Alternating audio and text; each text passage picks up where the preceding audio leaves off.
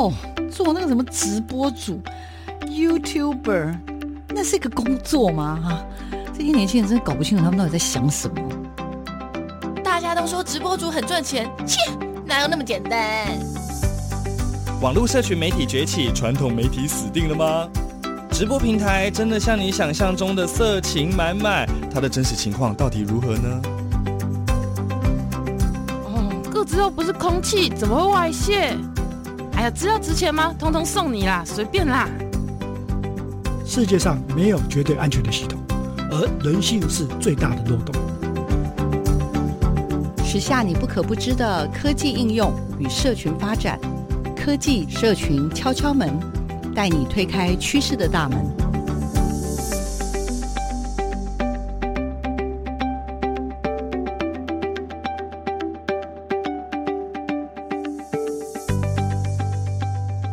技社群敲敲门，我是主持人小黄老师。欢迎所有的听众朋友，在每个礼拜六的上午呢，十点到十一点锁定我们的节目哦。我们这个节目是同步在我们的台北电台以及所有 Podcast 的平台上面都可以同步收听。小黄老师呢，希望每个礼拜都能够有机会为大家介绍科技跟社群的新知。那这个礼拜为大家邀请到的是什么样神一般的人物呢？这礼拜邀请到的是鸟巢老师。鸟巢老师的本名呢叫做许宏朝老师，他。非常非常的酷哦，因为小黄老师就是在社群媒体里面征求有人呢，能不能介绍一下这个 GPT 或者 Midjourney？那这时候呢，就有神级的蔡老师，正大的蔡老师呢介绍鸟巢老师给我哈。那有机会跟鸟巢老师做了很多的交流之后，发现鸟巢老师真的是 会的东西实在太多了。然后鸟巢老师本来是做视觉设计师。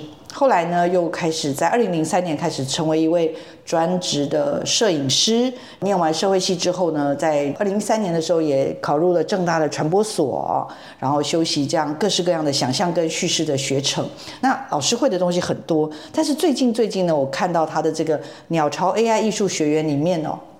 他开始在二零二二年的时候，陆陆续续介绍了好多跟这个所谓的 AI 生成呃技术有关的这样的主题，非常非常值得听友们知道。然后小黄老师呢，今天就要代替大家来问问题。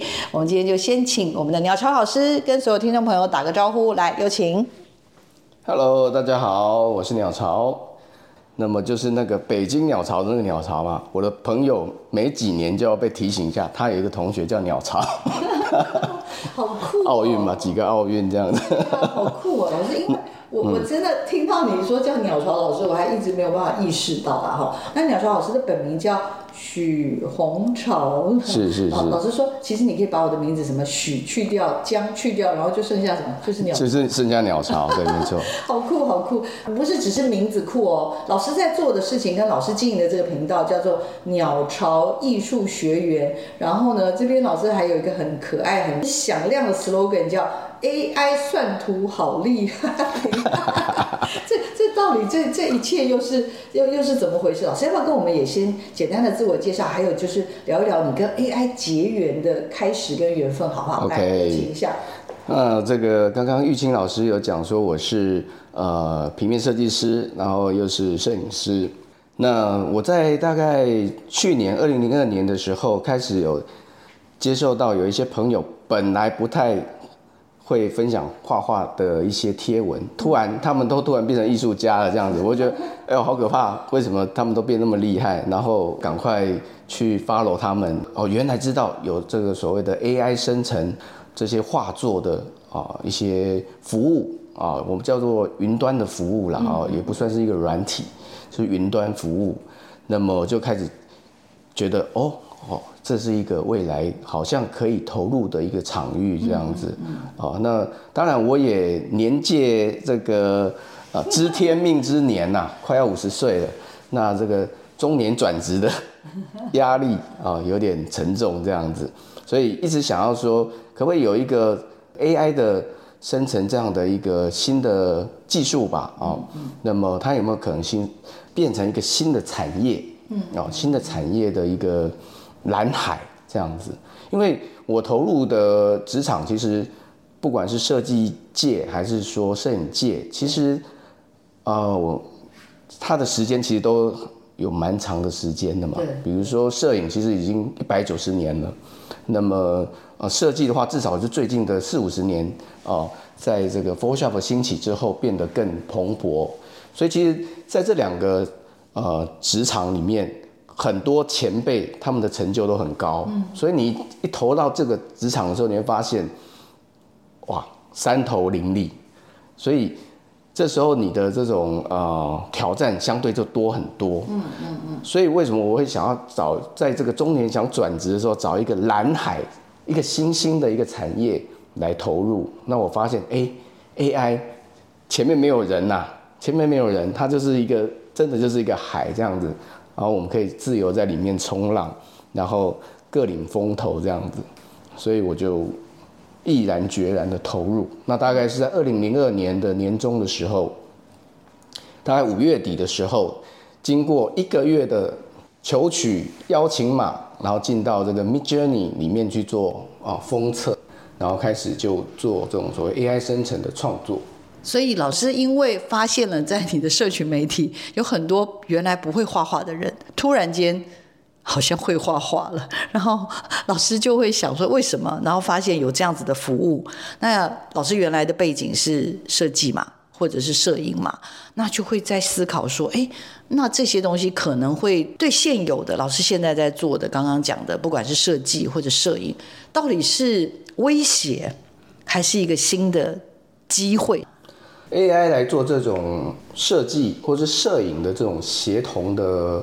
创作，嗯，哦，或者辅助，其实是已经行之有年了，嗯嗯，哦，也不是说现在才有，只是说这这一股浪潮，它让这种哦 AI 来辅助设计，AI 来辅助摄影的这种修图合成，嗯，它的效率太高，效率太高，导致产生了我们所谓的这种嗯奇异点的发生。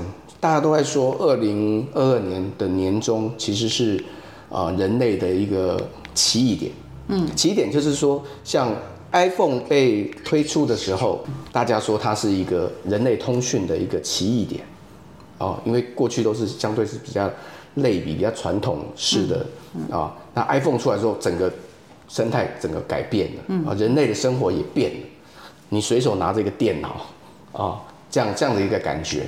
那个冲击，那在二零二二年的年中，Midjourney 推出之后，它在一分钟之内就可以给你四张图，把你的想法给实现出来，而且你觉得，哎、欸，他真的好像懂我这样子。嗯嗯。那么创作的那种效率、爆发性，让这个 AI 生成真的就是各种服务就整个冲上来了。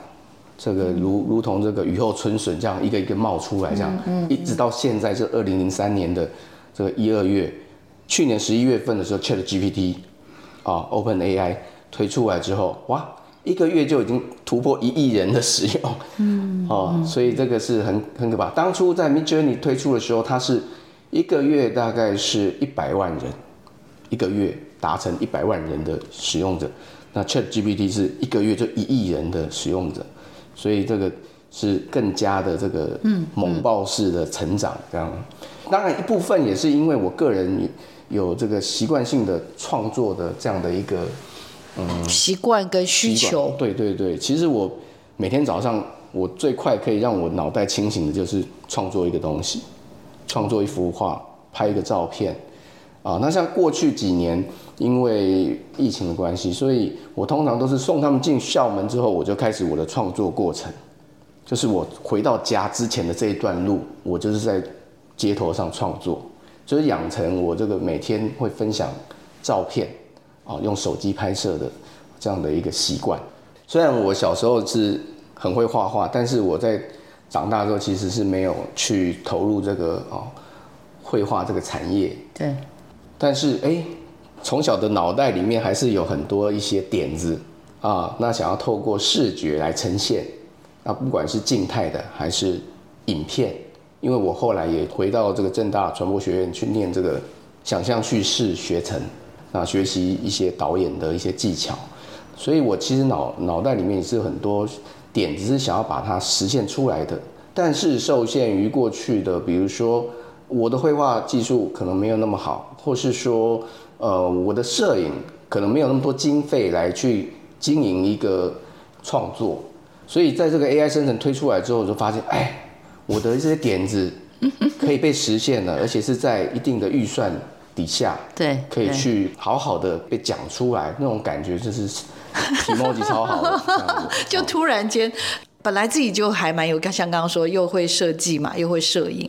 但是如果想要再去做更多，可能是动态的，因为摄影毕竟是静态讲故事，对，讲它有系系列性的。嗯，那要做那些东西的时候，基本上它会有很多门槛，金钱资源就是一个最基本的门槛嘛。所以呢，这个限制就会在。当老师，你在二零二二年的时候被称为 AI 艺术元年的这样的一个时点啊，因为有了 Midjourney，因为有了 ChatGPT 之后呢，好像它有点像是芝麻开门，而且是连续开了两个大门，可以这么说吗？捆龙锁被。解开了这样子，哦，你本来是一条龙，但是你被捆起来这样子。我我觉得这个比喻实在是太太妙了，太妙了。好，那我不知道听众朋友就是大家听到这里是不是了解我为什么这次要特别邀请廖巧老师来跟大家分享？因为。呃，过去我们传统认为的对于工作职场的一些定义了，透过了这样子的所谓的 AI 的这个技术，那尤其是刚刚所说，有点像是一个云端的服务。其实这这两个 ChatGPT 跟 Midjourney 都是有点像是云端的服务。那透过这样的一个服务，好像好像本来觉得自己有很多的限制，比如说不太会画画。或者是在做很多的投入上有一些资源的限制的时候，突然感觉到好像是被插上了翅、啊、翅膀，翅膀，而且那翅膀还不是一般的翅膀，是那种战斗机式的翅膀，就它突然间哇，可以直接这样游地，这样不对一飞冲天的感觉，这样感觉真的是非常非常的过瘾，我相信了哈。那接下来我就是想要请鸟巢老师跟我们分享啊，帮我们听众朋友，因为我猜了，包括我身边的家人都常跟我说，哎哎，最近有个很红的东西叫什么？G 什么东东的 Chat 什么的，那那个是什么啊？然后或者是会聊一下说，哎，还有个什么 M 什么 MJ 什么什么，呃，是不是可以请鸟老师跟大家也可以用比较浅白的方式说明一下 这些东西到底除了说哦，这好像跟 AI 有关之外，我们可以用一些什么样的方式去认识这样子的服务？好了，好吧，刚刚说是云端服务嘛，哈。呃，比较早出现的是这个 Midjourney AI 嘛，哈，嗯，那它是图像式的这种呃生成艺术生成。所以，呃，它其实就像，呃，我们都说这个，呃，人工 AI 其实有点，现在的人工 AI 有点像是这种类神经系统，嗯，它的运作方式。所以，类神经是类人类神经系统运作方式。其实，所以它学习的过程其实有点像人类在认识东西的过程。嗯嗯。那可也许会有一些人会觉得说啊，这个呃 AI 都是去偷人家的图，网络偷人家的图，偷人家的文来学习。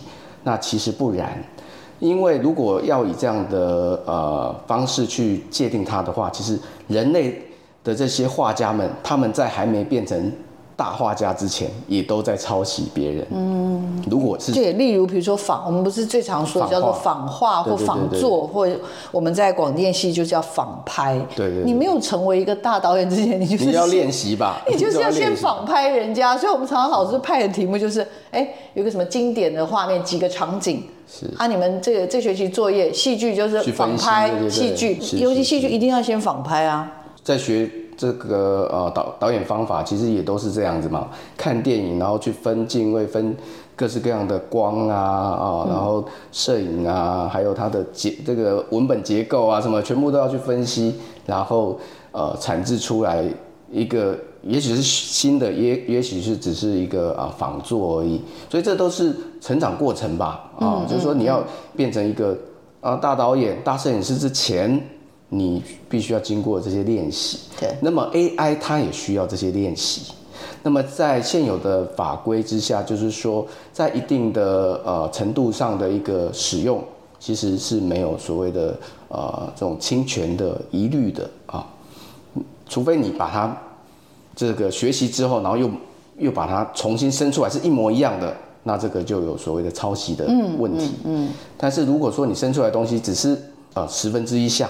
有点像又不太像，这样这一类其实都不太会有法律上的问题。嗯嗯嗯嗯。所以呃，AI 生成不管是在这种视觉上的，或是在文字上面的，那么其实，在现有的法规下，它是呃不太有这个法律上问题。但是现在他们还是通通都被告了，哦，都已经进入诉讼里面。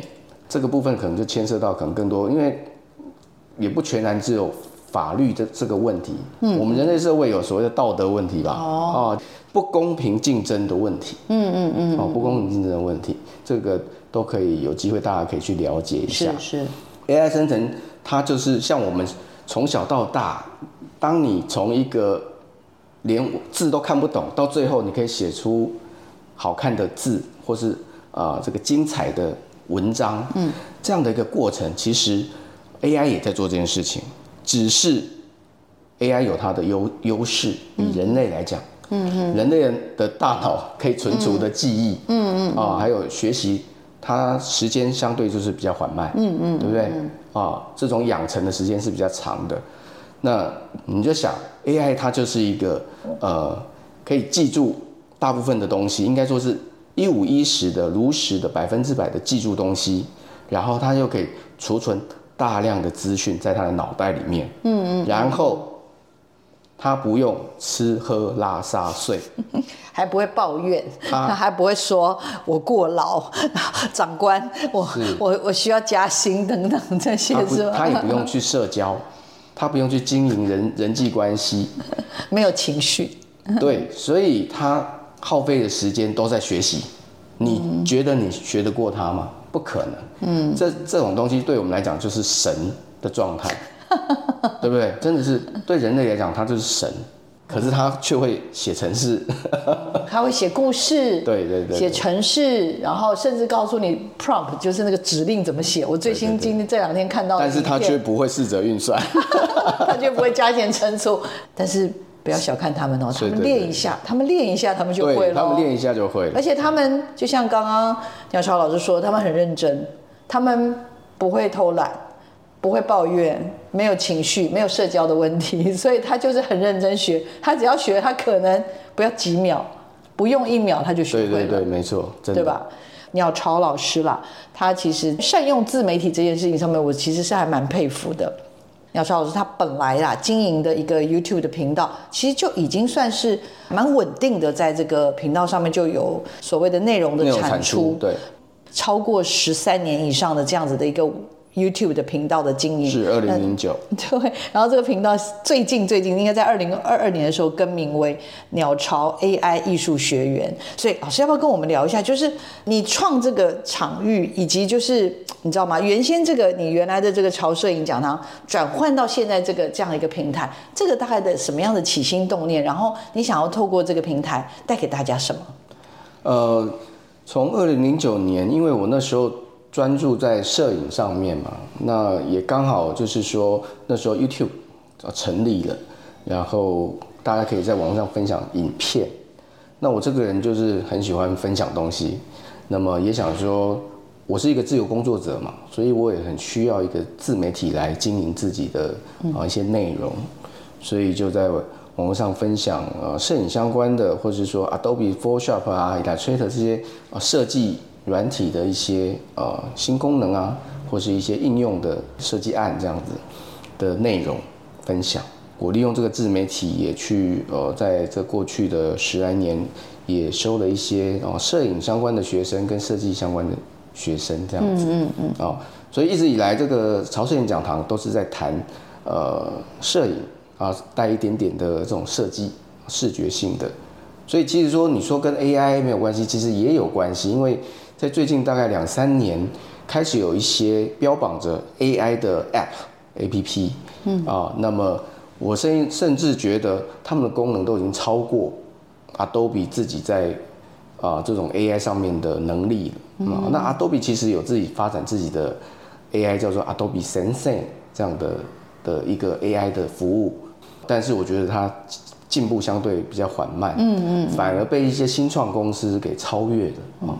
那现在更明显，现在这些 Open AI 啊，Midjourney AI，他们进步的幅度比 Adobe 的神圣要来得更猛烈这样子。嗯嗯嗯嗯。但是我后来想一想，Adobe 的这种 AI 它的功能是这种有点像是温水煮青蛙的方式分享出来。嗯嗯。那它带来的对人类的那种冲击就相对没有那么大。啊，像这个 Midjourney 出来之后，一堆这个画家 啊，一堆插画师。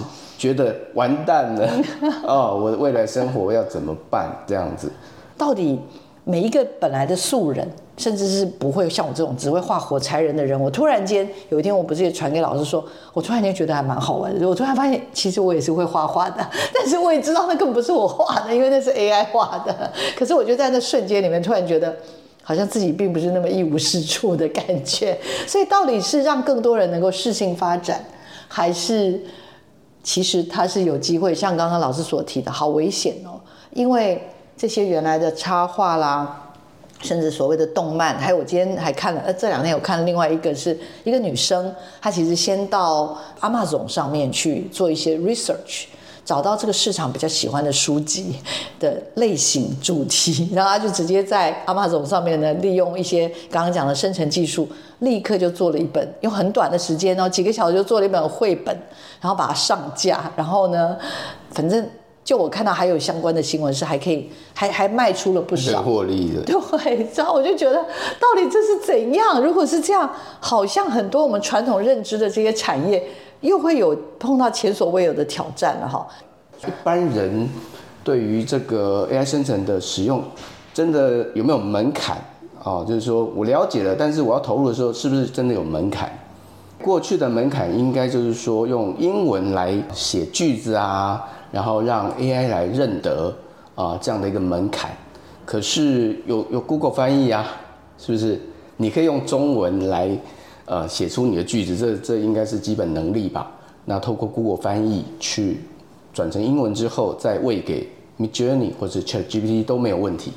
哦，那现在这些 AI 都所谓的呃自然语言的模组嘛，所以有时候你的这个词不达意，或者说没有那么的通顺，其实也他们都可以吸收，然后生出你要的内容。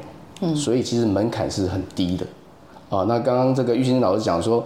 哎、欸，这个生出来的东西让我很有成就感，嗯，很喜悦。我觉得这种，呃，人类对于创作的喜悦，这种成就感是非常需要的。嗯，可是，在过去的我们的这段时间，就是说我们成长的过程里面，我们很多时候其实因为这个啊专业的关系，你可能不是从事这种创作创作性质的工作。所以你可能每天都在重复的是一些这种很很寻常的的一些业务，嗯，在操作。但是我觉得人类的这个因子里面，基因里面，对于这种创作的那种快乐的需要，是一直存在的。嗯，哦，所以我有一句话，我我说 AI 啊，给了人类重新拥抱艺术的机会。听起来是开心的，是很开心的事情。但是也是在讲述，就是说，在 AI 生成出来之前，人类对于这种创作其实是有点被压抑的，嗯，它是被压抑的，没有自信的，是没有自信的，所以我们会去追逐着这些可以自由的去创作的的人，或是说现在看到的这些影视产业的这些创作。他们都是创作嘛，作品，嗯嗯，啊，去追逐着他们这样子，去享受着他们提供给我们的创作的喜悦，嗯嗯。但是其实，在 AI 时代，每一个人都应该可以成为自己的艺术家。听到好开心啊，好感动啊！那这个就是从艺术的创作，或者是刚刚讲，就是其实每个人在内在里面都有一种渴望。就是我也不是就永远都只想画火柴人，有机会我也想要试试看，我有没有什么？或许我不擅长画人，但是我可能画别的东西是 OK，或者我用特定的媒材，我可能也是可以去做一些不同的尝试。那回到我们这次的所谓的 AI 生成技术，它在尤其它运用在艺术上。我们就会发现，可能像刚刚讲的，可能是 Midjourney，然后再结合 Chat GPT 这样子的一个，甚至刚刚老师更厉害，说什么两个机器人对话是吗？搞不好两个在艺术生成的平台也可以互相对话，互相激荡对方。哇，天哪，那那真的越想好像越复杂。好，那没关系。但是这个东西是把 AI 运用在艺术上，尤其是最近我们看到这一大批。那我觉得它它产生了一种，我觉得还蛮，就像刚刚老师你你自己也注意到说，奇怪，你那不会画画的朋友怎么突然间变得那么会画画？OK，那这个是在艺术向度上面。那老师觉得，回到我刚刚讲的，在整个的社会的，甚至所谓的产业的结构上面，难道没有所谓的有史以来最严重的危机即将要产生了吗？绝对是在各行各业都会被 AI 所影响啊，那只是说。现在是在 AI 生成，然后视觉艺术上面，音乐、语音，然后这个写作是 ChatGPT，其实嗯，最主要是在文字上面的写作嘛。对。然后程式也被影响了。对。哦，它可以套程式了，可以跑城市，可以生出城市。然后，也许在今年会有所谓的 AI 三 D，三 D 动画。AI 三 D 动画哦，跟 AI 影片的生成，不见得是三 D，但是它可以说故事，所以会越来影响会越来越大，可能很多越来越多的这个领域啊产业会被挑战。那现在在这些影视产业创作类的人，其实。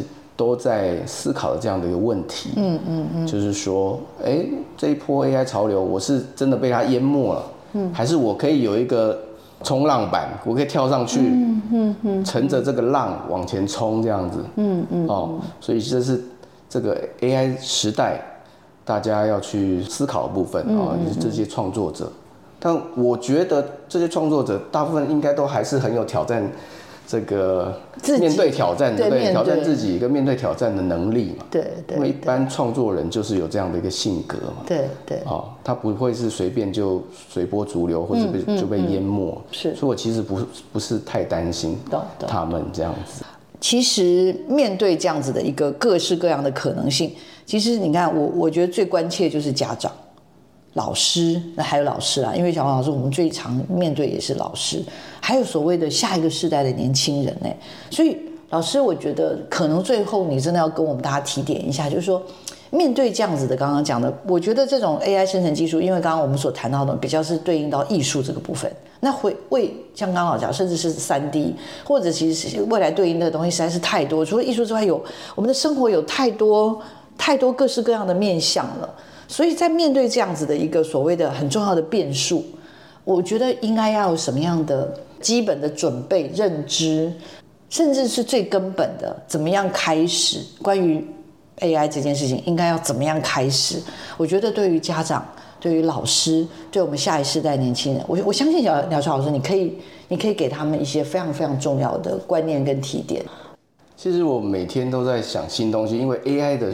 的这个 AI 生成其实也是每天在挑战我们，每隔这个两个月，我们都会从老鸟变回菜鸟，在 AI 的的这个生成领域里面，所以我们其实就已经养成这样的习惯，随时接受新知，在我们要跟人家分享新知之前，都会又有更新的新知出现 啊，所以我们习惯这样的一个呃思维。那当然，这个玉琴老师刚刚有问到说。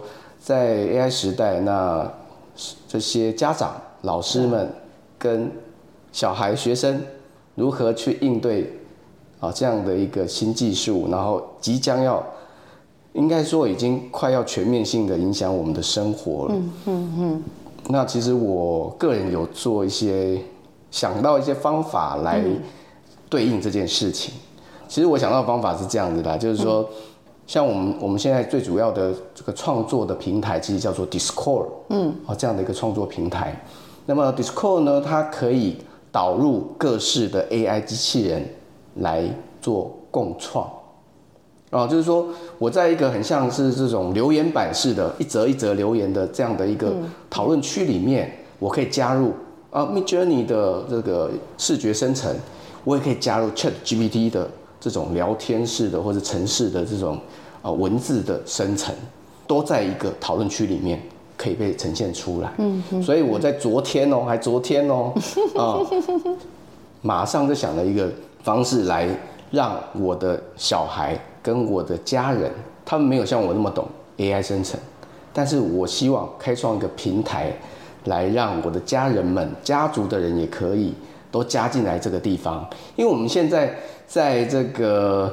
呃，这种不管是家人或家庭的这种讯息的流通，嗯，最主要是在 Line 上面，嗯，Line 群，对。但是 Line 群其实它相对性来讲，我觉得它因为一来是荧幕比较小，嗯，那再来就是说它的功能也没有那么广，嗯，哦，虽然说它也是可以外插一些特殊东西，但是我对它的一个熟悉度没有那么高，而且它没有办法，可能没有办法加这个 Midjourney 机器人或什么之类的。所以我我就在这个 Discord 上面去，啊，建立一个私人的伺服器，它是免费的啊，它是免费的，它是免费的哦，所以每个人都可以去建立。然后我把我的老婆啊、小孩啊，然后我的家族里面的人，比较有这个数位操控能力的，先加进来，这样子。懂懂懂。那打不赢就加入他。所以我们其实是用这个 Discord 的原地来介绍。嗯，以共创的方式来让他们知道说啊，AI 生成视觉上可以有什么样的技巧，去让它产生更好的内容、更有意义的内容，而不是产生数位垃圾。嗯哼。那在这个 Discord 里面，你也可以做过去我们在做的这种家庭的告示板、留言板，有没有？你要办什么活动啊？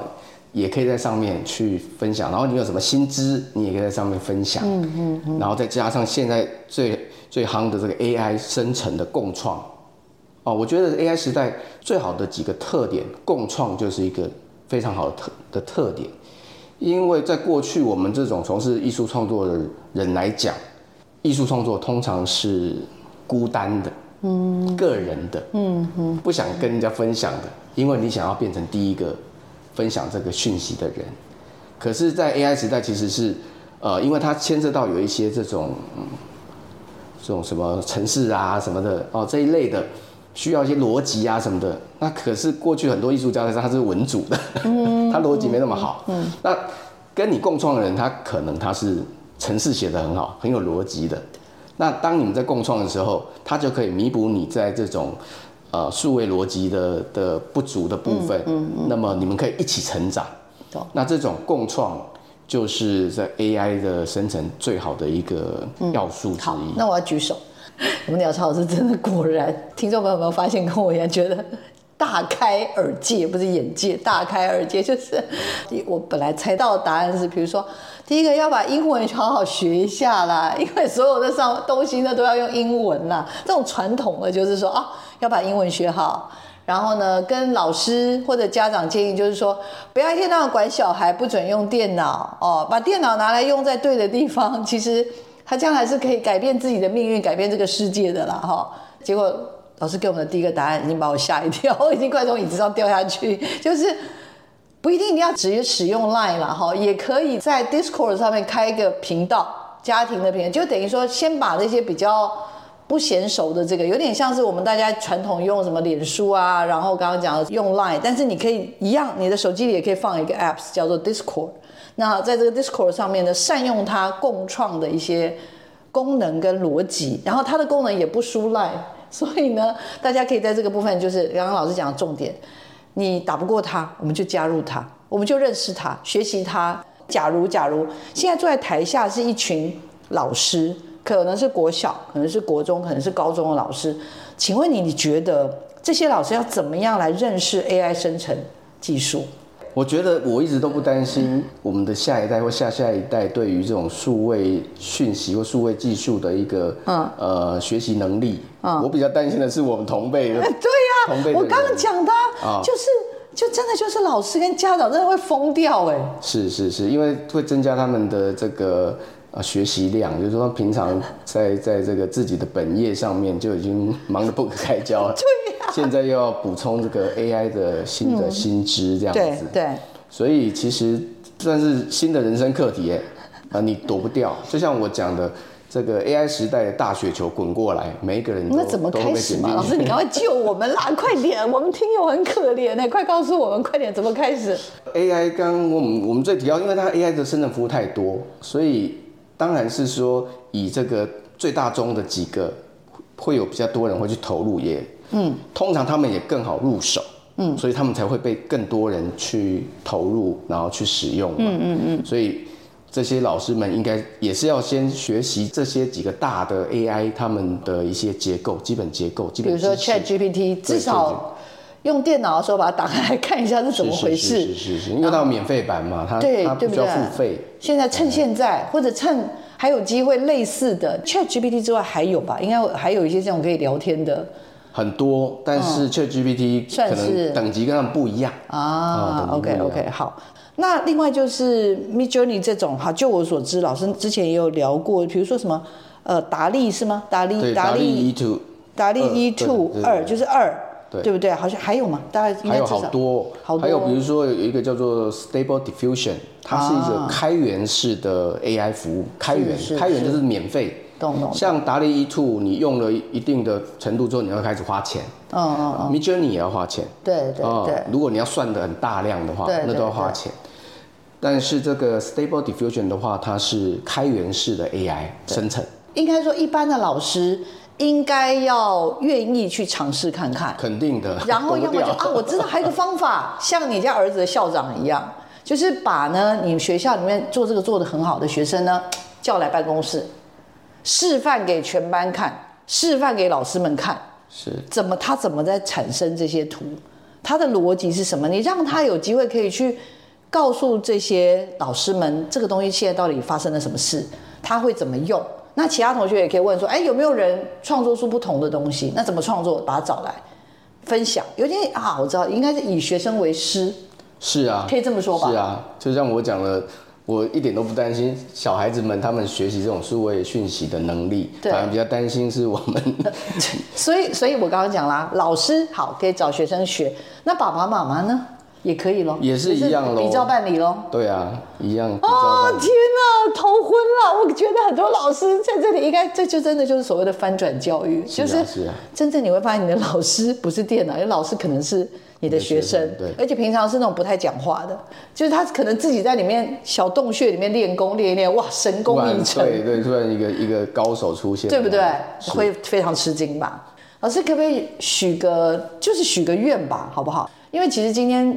其实我也没有要一定要觉得 AI 是好或不好，也一不一定是什么唱衰所有的什么现在现有的这些工作或职场。我其实比较想要请教苗侨老师，你觉得？你觉得？你你希望？你希望透过 AI，你希望看到整个的不是只有台湾了，就不从台湾到亚洲到整个地球。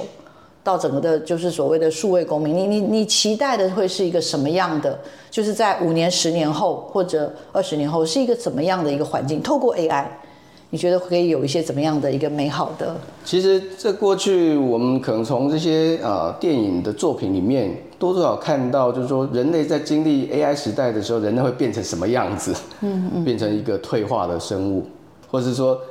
手都粘在一起。每天运动，它运动出来的能量其实是供给 AI 的的那个电能，变成是完全没用了，就它变成是一个产出能量的生物这样子而已。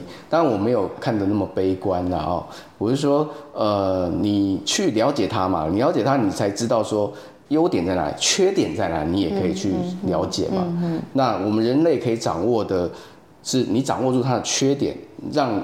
你不会随便就被它淘汰，嗯，是不是？嗯嗯啊，当然有了这个 AI 生成来改善我们的生活，比如说我们在做某些一些比较寻常的重复性的重复性的工作变得更简单，你是不是时间就省下来了？对，你可以做更多开创性的事情啊，对对，是不是？